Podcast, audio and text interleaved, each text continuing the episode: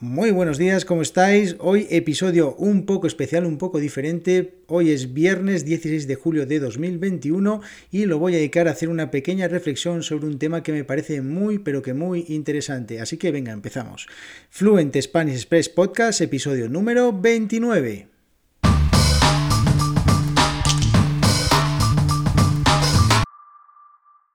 Muy buenos días, esto es Fluent Spanish Express Podcast, el podcast para aprender, practicar y mejorar vuestro español cada día, de lunes a viernes, un nuevo episodio donde comparto contenidos con consejos, con recursos y recomendaciones para llevar vuestro español al siguiente nivel. Hoy, como os decía, episodio número 29 de Fluent Spanish Express Podcast, voy a hablaros, voy a hacer una pequeña reflexión sobre un tema que me parece muy importante y es que la semana pasada os hablaba de las desventajas y desventajas de las redes sociales y este tema tiene que ver mucho con las redes sociales y también tiene que ver, por supuesto, con Internet y es el tema de las noticias falsas.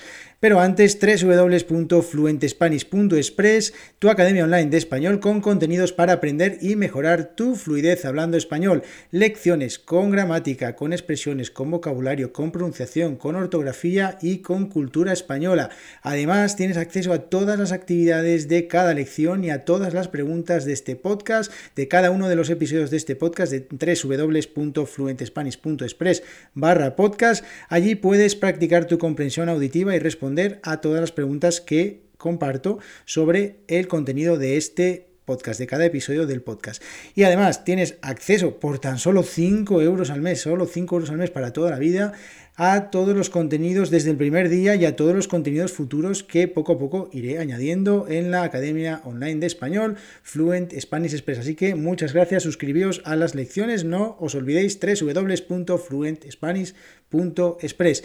Y como os digo, este episodio es un poco improvisado porque ni siquiera tengo un guion, simplemente voy a hablar de algo que me parece lo englobaría dentro de las desventajas de las redes sociales que eh, la semana pasada, de las que la semana pasada os hablaba, y es el tema de las noticias falsas, también conocidas en inglés como fake news.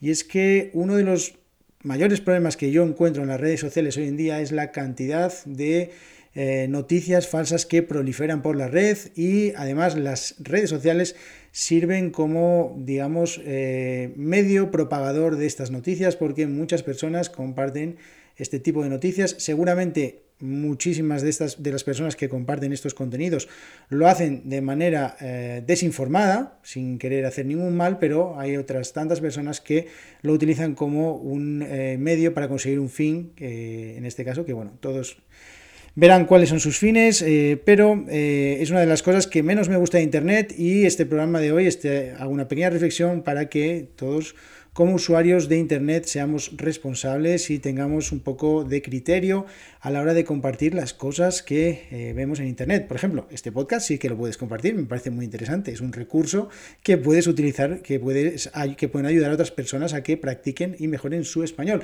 Sin embargo, hay algunas noticias que, eh, bueno, pues a la legua diríamos que se ve que están inventadas, que están hechas para generar eh, quizás odio, quizás eh, hacia alguna persona, hacia alguna situación, y eso tenemos que tener mucho cuidado. Entonces, hoy voy a bueno, contar un poco algunas eh, cosas que podríamos tener en cuenta a la hora de verificar estas noticias falsas, porque si encontramos algo en Internet, una noticia o una fotografía incluso, o un vídeo o un audio que consideramos que pueden ser sospechosos de no ser reales, nuestra responsabilidad como usuarios de Internet sería la de intentar corroborar o intentar verificar que esa noticia es verdadera, porque si la estamos propagando siendo esta inventada por otras personas, estamos contribuyendo a generar más basura en Internet y eso creo que no es una buena idea. Así que bueno, os animo a que todas las personas a que intentéis verificar las noticias. ¿Y cómo podemos verificar esas noticias? Bueno, pues a veces simplemente buscando en Google a ver si hay alguna noticia relacionada con eso, ver un poco cuáles son las fuentes que están aportando esos datos, porque también tenemos, hay que tener en cuenta que hoy en día hay muchísimos intereses, sobre todo políticos y económicos, que hacen que muchas noticias se compartan de manera errónea, con datos que no son correctos, de manera interesada. Entonces tenemos que tener mucho cuidado con todo esto.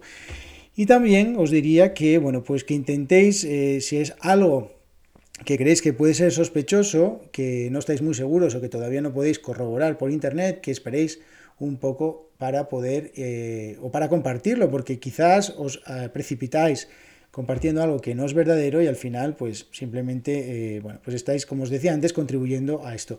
Entonces, bueno, esto es una simple una reflexión y es que mm, es un llamado a todas las personas a que seamos un poquito más responsables, que tengamos más cuidado, que seamos cuidadosos con las cosas que compartimos en Internet y que, y que eh, contribuyamos a que Internet sea un lugar más eh, bonito, un lugar en el que todos podamos disfrutar de lo que nos gusta y que simplemente pues eh, utilicemos eh, este medio para lo que realmente fue creado, que es compartir conocimiento, para compartir entretenimiento y también, ¿por qué no?, para conocer eh, otras personas, otras culturas, otros idiomas y de todo tipo de cosas. Así que, sin más, me despido de este episodio. Espero que os haya gustado y simplemente me gustaría que me deis vuestra opinión sobre este tema, el tema de las noticias falsas.